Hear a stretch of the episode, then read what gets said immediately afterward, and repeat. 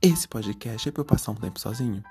É para eu passar um tempo sozinho, mas também é para eu falar sobre assuntos que ninguém quer saber, sobre coisas totalmente irrelevantes, a não ser que essas coisas sejam relevantes para mim. Por quê? Porque estão na minha cabeça e eu preciso falar em voz alta. Porque quando a gente mora em uma casa totalmente lotada, onde você não tem paz um segundo, tudo que você quer é um momento sozinho. Então eu fico sozinho daqui, você fica sozinho daí e a gente se junta e passa cada um um tempo sozinho, mas juntos. Vamos nessa?